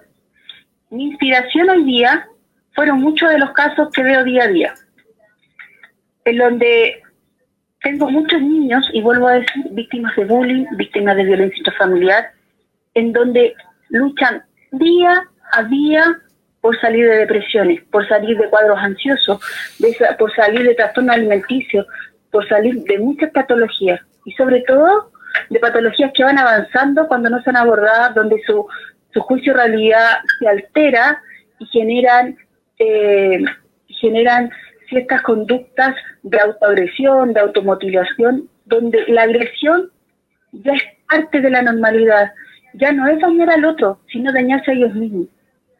Entonces, hago la invitación de que las personas que nos puedan escuchar estén conectadas o no estén conectadas y después este video se pueda difundir y podamos seguir trabajando en conjunto con Karina, que me parece una excelente abogada, con, una, con un sentido de empatía, calidad humana, eh, muy, muy contingente en la forma de intervenir y hacer esta pequeña psicoeducación para generar conciencia social en nuestro país y en el mundo, porque yo creo que aún estamos tiempo en cambiarlo, en cambiar y poder construir de manera, de una mejor manera. Que dejemos de, de, que las conductas agresivas, agresivas perdón, sigan normalizándose en nuestro país y sigan dañando la salud mental de los niños, porque esos niños que sufren violencia intrafamiliar o, o, o que ven violencia de, negligencia con el cuidado de un abuelo, con el cuidado de un papá que está pasando hambre o cualquiera de esas cosas, eso estamos fomentando a futuras personas agresivas, en donde nuestro país va a ser un país doblemente más agresivo del que tenemos ahora y va a primar eso más adelante. Estamos en momento de corregir, estamos en momento de sanar y reparar esas pequeñas, esos pequeños daños. Wow, te pasaste con esa reflexión, te, felicito y, agradecerte por tus palabras. Oye, y quiero eh, complementar, mira lo que nos manda Daniel Alejandro Gallardo, que tiene dos comentarios. Súper interesante la temática y las invitadas muy claras. Felicidades, muchas gracias Daniel. Y tiene otro comentario, Daniel, eh, que si quieres hacer preguntas, bienvenido. Aunque ya estamos, ya estamos quedando cortos y me queda un tema. Eh, pero bienvenido a participar, Daniel. Dice, a propósito de lo que dice Carla, lo fundamental que es que las personas tengan un referente positivo. Absolutamente, lo comparto absolutamente, Daniel, ya que desde, desde la fe o como la abogada plantea desde, la, desde el derecho, una jurisprudencia apropiada a nuestros tiempos, por sobre todo dentro de la familia. Muchas gracias por uh, tus palabras, Daniel. Eh, bueno, ese es el lema de, este programa, poder enfrentar de alguna manera simple para las personas, eh, tema que en este momento es complicado, que es el tema de la violencia, y aterrizarlo de alguna forma y poder llegar a aportar un pequeño grano de arena a las personas que si no nos están viendo hoy, lo pueden eh, revisitar en las redes sociales y después al final del programa voy a decir cómo lo pueden revisitar. Oye, y para ir cerrando, pues mira, imagínate, ya, ya son las 11.28 de la noche. Quiero eh, preguntarte, Karina, está eh, una de las preguntas de la pauta, ¿cuándo uno, por efectos de la violencia y de cualquier tipo, y yo creo que eh, vamos a ir a, otro programa, porque tenía aquí una, lista de los distintos tipos de, violencia que aquí lo, quiero compartir y que nos faltó, nos faltó tocarlas cada una de ellas, está la física, la psicológica, la sexual, la económica, que muchas de esas las nombraste contra la mujer, contra los niños, contra los mayores, contra el género, debido a la orientación sexual, que hoy día también está muy en boga, contra las personas discapacitadas, la doméstica y la intrafamiliar, que algo la tocamos, la comunitaria, mira, en la escuela que la hemos tocado ahí con Carla en el programa anterior, en el trabajo, que algo un poco dijiste, Karina, en la digital, que también eh, hay mucha tela que cortar con respecto a, la, violencia. Entonces, mi pregunta para ti, Karina, es, ¿cuándo uno necesita el apoyo de un abogado? Sabemos y, hemos tratado con Carla de, alguna forma eh, decir cuándo uno necesita la ayuda de un psicólogo, dado todo el eh, tema de salud mental que existe en la actualidad en nuestro país, que ya viene de hace muchos años. Pero cuando uno se enfrenta a la violencia, necesita la ayuda de un abogado o basta con la denuncia en los teléfonos que compartimos?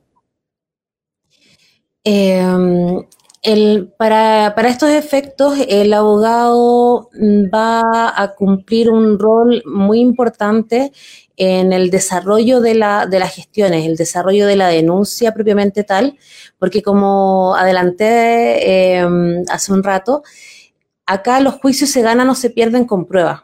Entonces, si hay un abogado detrás eh, y puede tener una teoría del caso, eh, puede contactarse con, los testigos, el, llamarlo, el, pedir investigación en, el área penal, eh, va a ser súper importante para la persona y, y, si contrata a un buen profesional, también que lo apoye en, en todo ámbito.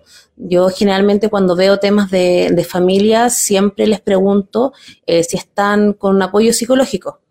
Y, y, lamentablemente la, la, respuesta que tengo de la gente, sobre todo de los hombres, los voy a acusar, es, eh, no estoy loco, no necesito un psicólogo.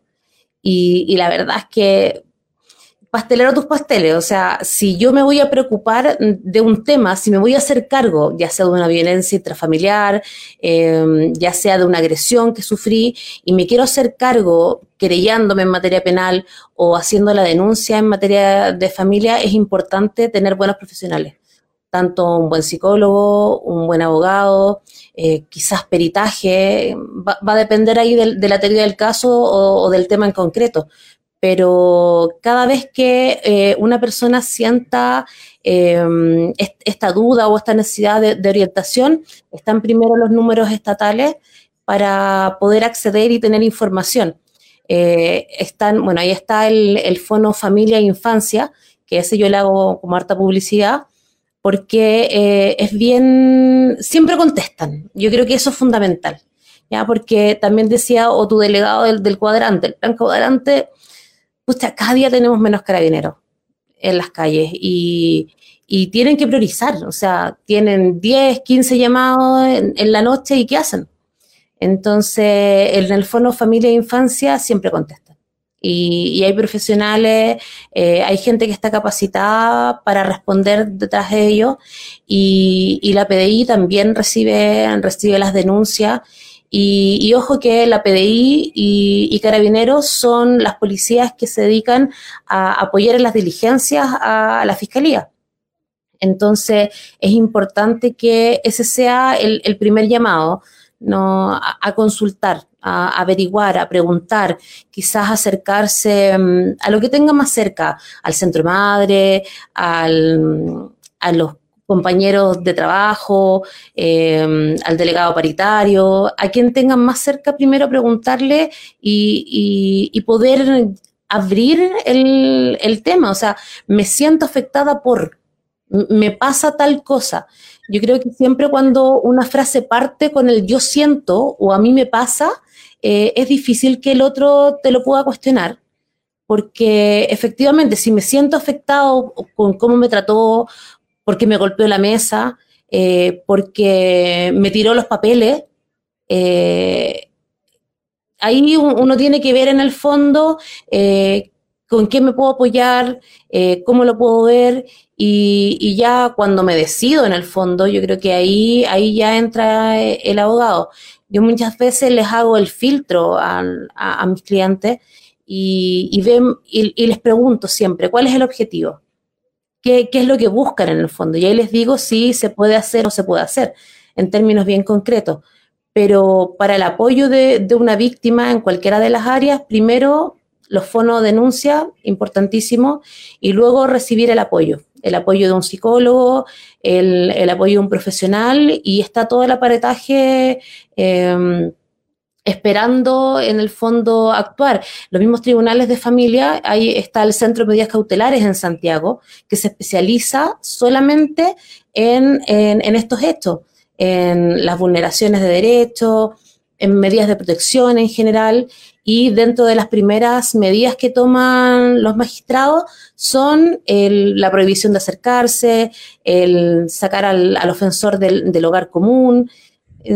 Eh, y es súper importante en el fondo que una vez que se deciden a, denunciar, contar con el apoyo necesario. No, no, no necesariamente tiene que ser un abogado, porque eh, la, un abogado pagado, me refiero, porque la Corporación de Asistencia Judicial también presta un apoyo fundamental y lo que sí eh, es, larga la, lista de espera en el fondo y hay que pasar por, por varios filtros, pero el CERNAM el, eh, ayuda mucho también a, las víctimas, les entrega tanto orientación psicológica como legal y muchas fundaciones em, que se dedican también al, apoyo de, víctimas cuentan con su, con su área legal.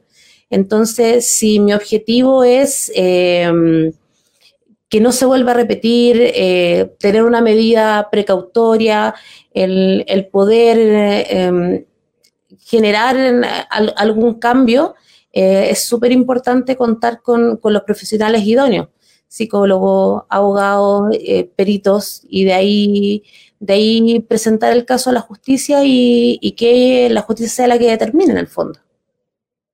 Mira, qué, qué buena, qué buena, qué buena orientación nos diste con respecto a eso, cómo seguir el conducto, porque yo creo que mucha gente a veces dice, ¿qué hago? Ve los abogados como unos seres, digamos, quizás estratosféricamente caros, estoy, inventando, pero me estoy poniendo en el papel de una cierta persona y no sabe qué hacer y se ve eh, generalmente cuando a alguna persona, y, corrígeme Carla en el aspecto psicológico, le pasa esto, cree que es, la única persona que le ha pasado y que a nadie le ha pasado violencia intrafamiliar, a nadie le ha pasado violencia en el trabajo o violencia de las que estábamos viendo, a de las que mostré en esa, en esa plantilla.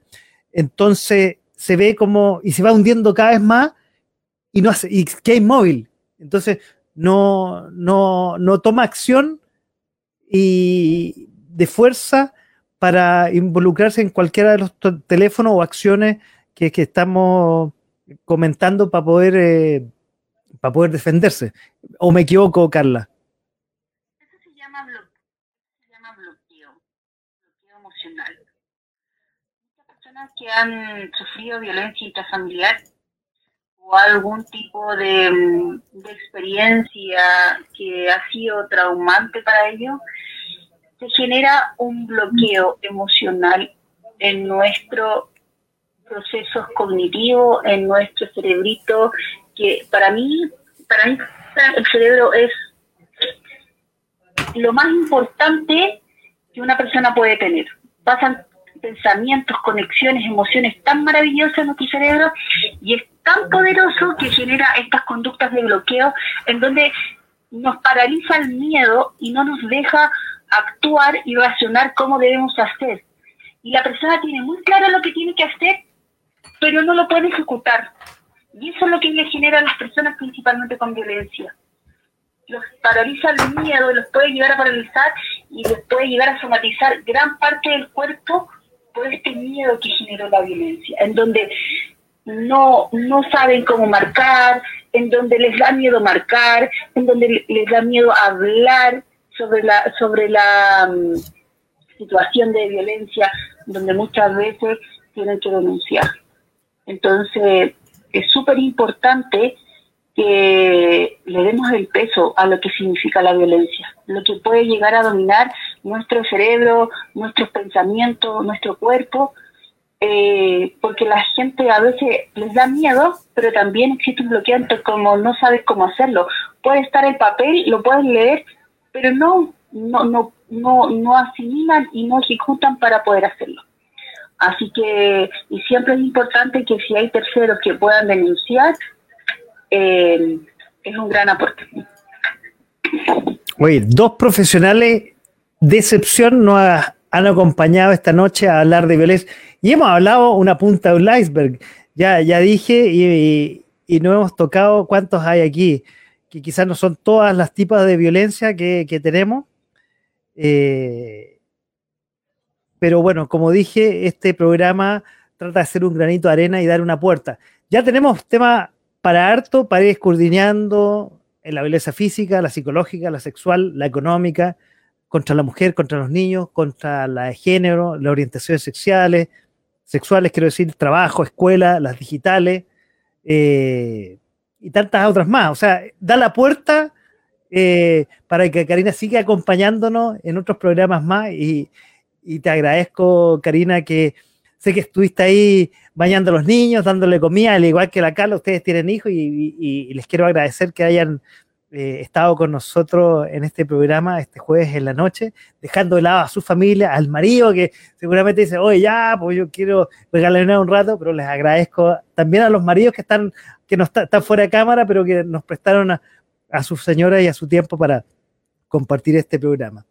Oye, y para ir cerrando, a mí siempre me gusta eh, eh, a mis invitados y panelistas terminar con eh, algo que nos puedan recomendar de cualquier ámbito, ¿ah? no necesariamente del tema, de un libro que estén leyendo, una película que estén viendo, Netflix, de algo, un tema familiar, etcétera. Y voy a empezar por la invitada, por nuestra ya abogada, ya ser, ya ser parte de nuestro, de nuestro staff de la radio, la vamos a invitar nuevamente y te agradezco, Karina, por estar con nosotros y, y prestar ahí, y a tu familia también que te haya prestado en esta noche. ¿Qué nos puede recomendar eh, a los que nos están escuchando y viendo esta noche? No necesariamente, como digo, del ámbito que estamos hablando. ¿Sabes qué, eh, Paco? Bueno, eh, agradecer todas las flores, elogios y, la invitación por sobre todo. porque, mm, no sé, cada uno tiene su, su punto de vista y el, y el poder em, contrarrestar las distintas disciplinas, em, yo creo que es fundamental para poder entendernos también. Ya, em, bueno, yo les iba a recomendar de Netflix que estuve viendo eh, una serie que me llamó mucho la atención. Primero la vi un poquito, un poquito mm, intrigada, pero se, se trata de una, mm, unas historias en paralelo de mujeres que son víctimas de, em, de agresión de intimidad.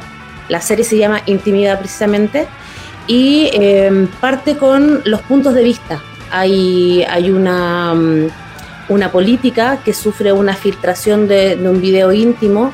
Em, hay, una, hay una chica que trabaja en una fábrica que también sufre eh, esta filtración y esas fotos empiezan a circular en su trabajo, en, redes, en, todas las redes en el fondo estaban en trabajo al tanto. Eh, hay otra chica que sufre violencia de su pololo. Y ahí uno puede ver los tipos, los distintos eh, afectaciones que, puede tener y cómo eh, cada persona es distinta para, para reaccionar. Ya, la verdad es que a mí me gustó mucho. Es cortito, tiene solo una temporada y son creo que 8 o 10 capítulos. Pero la verdad es que es bastante fácil de, verla eh, en mi caso, bueno, la vi como en, una tarde. Y, eh, no, y ahí, ahí las gracias a mi marido, porque ahí se queda con, con, las niñas un rato, o a veces ellas mismas se, se ponen al lado mío y ven también su, sus videos y todo. Así que les recomiendo eso. Intimidad se llama la serie en Netflix. Eh, y da una mirada de, de, otra realidad, habla la realidad española, pero mm, hay de todo ahí, hay de todo y, está visto desde ese punto de vista y también hay, eh, hay una persona que trabaja eh, con la diversidad sexual. Entonces es importante también ahí eh, para, para, pensar, para debatir, para conversar quizás la sobremesa. les recomiendo que, que, vean esa serie, como les digo, yo la vi una tarde, así que no, no va a costar seguirla. Uy, qué buena, no, ya, listo, ya, ya, ya.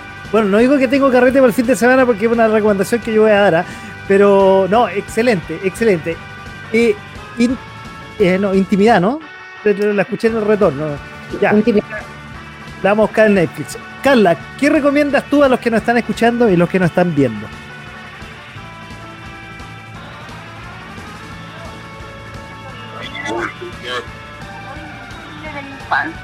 ¿Cómo? De nuevo, a ver, dale de nuevo, que ahí, ahí, está, ahí se te escucha mejor. El libro El dolor invisible de la infancia de Jorge Barudi, un gran escritor que narra muy bien el tema de la violencia como fenómeno y en distintos ámbitos. Y ese libro me encanta mucho porque es un libro en el cual habla sobre cómo los niños son víctimas de violencia intrafamiliar dentro de los sistemas dentro, dentro del sistema familiar como paciente índice y cómo estas conductas eh, se pueden transformar conductas eh, repetitivas ya es un buen libro que les recomiendo que es contingente para para para el tema que estamos abordando y muchos temas que vamos a abordar más adelante que están asociados. Y por otro lado, quiero... Oye, perdón, antes que siga, ¿es largo o es cortito? ¿Cómo es? Es que para mí es cortito, pues como...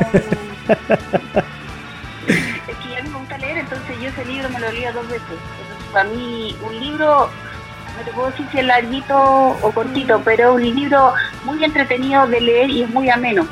Por lo tanto, no se va a ser muy tedioso al leerlo. Perfecto. Eh,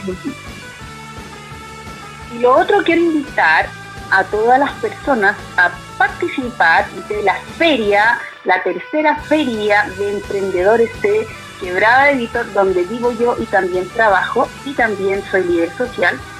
Eh, quiero invitarlos a participar de esta feria porque hay gente que, emprende día a día a pesar de sus problemas, eh, emprenden y buscan estas motivaciones que les permiten salir adelante y les ayuda mucho a su salud mental y también es un espacio agradable para compartir en familia y poder disfrutar un poco de, cómo aún existen personas que se reinventan día a día para poder salir adelante. Así que los invito para el sábado 30 de julio, para el sábado 30 de julio, esta feria que se va a realizar en la Plaza de Quebrada de Vítor, ubicada en Valle Hermoso con Quebrada de Vítor, en Peñalolén. Así que ahí los esperamos. Un abrazo a todas las chicas que están organizando esta feria de emprendedores de vecinos que Francisco nos ha acompañado y sabe que se come rico y se pasa bien. Absolutamente, yo la recomiendo. Estuve en la primera y el 30 estaré ahí con los vecinos ahí compartiendo un rato. Se come rico, se pasa bien, gente muy agradable y como dice Carla, vale la pena para apoyar a los emprendedores, sobre todo hoy día que la cosa está complicada, que ya lo hemos hablado en los programas anteriores también sobre la inflación y, que está difícil y que el apoyo a los emprendedores ya no está tan fácil como fue hace un tiempo atrás en la pandemia. Oye, eh, yo también quiero hacer mi recomendación. Quiero, ¿saben qué? Me, invitaron para el sábado, voy a ver Lightyear, una la, la, película que eh, animada de Disney que se basa en el, en el monito ahí de, de, de, Toy Story. Pero más que la película, eh, voy a recomendar el Centro Arte Alameda. ¿Se acuerdan que estaba antes Alameda en el sector ahí de la Plaza Italia? Que bueno, está empapuleado y lamentablemente prácticamente desapareció con el estallido social y se trasladó a lo que es el, no sé si es multicine, la sala de eventos que está justo en el subterráneo y pertenecía, ya parece que ya no pertenece, del Instituto Nacional. Muy bueno, hay una muy buena cartelera, aquí me dieron un folleto, están dando Elvis, una película nueva donde actúa Tom Hanks, Lightyear y otras películas más bien de culto, pero ah, están dando muy buenas películas y vale la pena ir, que queda en como les digo, al ladito del Instituto Nacional, Arturo Prat 33, en el metro Universidad de Chile, las entradas valen 4 mil pesos. Precio eh. No, no es el precio de los cines eh, grandes que, además con las cabritas y las papas fritas y eso que salen al final, cada entrada sale como 12 lucas. ¿No? Vale la pena ir, ir al centro y quizás hacer otras cosas después con los niños ahora que están todavía de vacaciones. Chicas, quiero agradecerles Karina, gusto de conocerte, bienvenida, gracias por participar, gracias por tu aporte en la parte legal a este tema que es, complejo, un tema que no es fácil de abordar, eh, no es fácil de, de enfrentar para los que son víctimas, eh, ya, lo, ya lo hemos dicho a lo largo del programa, y que junto a Carla, ustedes dos le dan eh, un poco de aterrizar este tema que es complejo y que lamentablemente estamos viviendo gracias, no es gracias la palabra, pero gracias a una salud mental que está bastante deteriorada en la sociedad chilena. Les agradezco a las dos, una vez más, por su tiempo, a sus maridos y a sus hijos que nos prestaron a ustedes dos y espero que nos sigan prestando a, las dos en otros capítulos donde vamos a seguir hablando de la violencia. Como vimos que hay muchos temas por, eh, por tocar, muchos, muchos temas y ustedes nos dan esa, esa posibilidad de aterrizarlos y les agradezco mucho a ambas. Bueno, tuvimos dificultades técnicas con la Carla, pero ya la pudimos sacar al aire por teléfono. Gracias a ti, Paco, y gracias a, por tener este proyecto que eh, es súper interesante y que permite también eh, aportar con la cultura, aportar con, con esa respuesta que quizás uno, uno está buscando en algo tan sencillo como una conversación. Así que te felicito por la iniciativa y gracias por la invitación. No, nada que agradecer. Bueno, hay que agradecer a la Carla que fue punto de unión y bienvenida a participar nuevamente otro jueves más adelante cuando sigamos tocando el punto de la violencia y aterrizarla, aterrizarla a la gente eh, que necesita o o lamentablemente es víctima y no sabe cómo enfrentarla. Aquí estamos dando un pequeño granito de arena en estas casi dos horas para poder abordar un tema que no es fácil y que lamentablemente estamos involucrados en este momento como sociedad.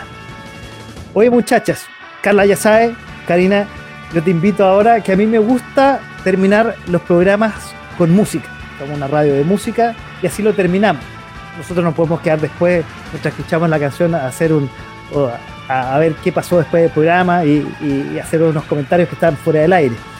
Pero les quiero comentar que hace 35 años, o sea, un 21 de julio de 1987, eh, el álbum Appetite for Destruction fue el álbum debut de una banda que probablemente ustedes conocen, la gozaron, conocieron sus canciones, las disfrutaron. Una banda estadounidense de hard rock, Guns N' Roses. ¿Les suena o no? Supongo que sí. Algo. Algo. Fue publicado por la compañía Griffin, como les digo, hace 35 años. Alcanzó el éxito masivo en todo el mundo de forma explosiva a su lanzamiento.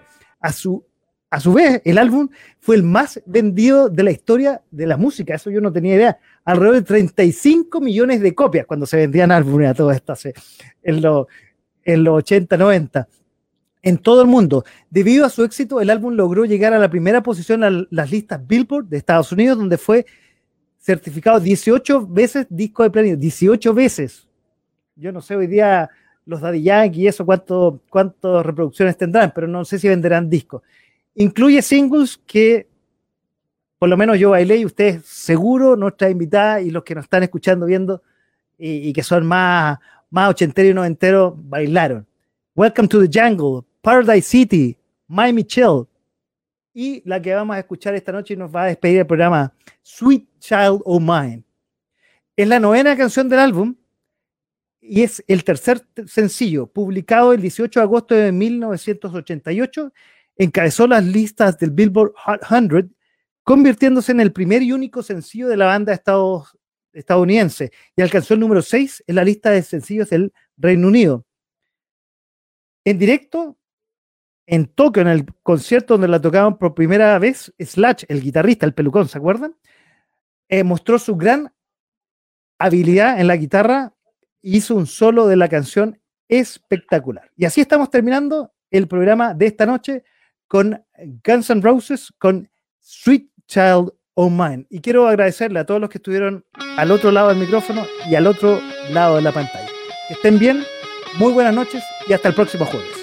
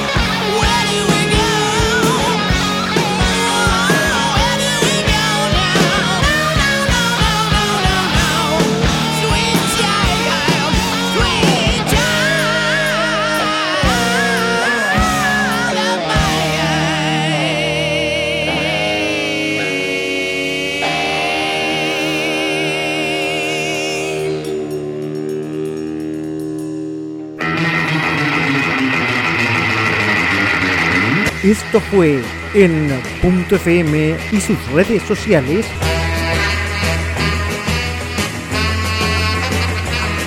De a poco, sin mascarilla.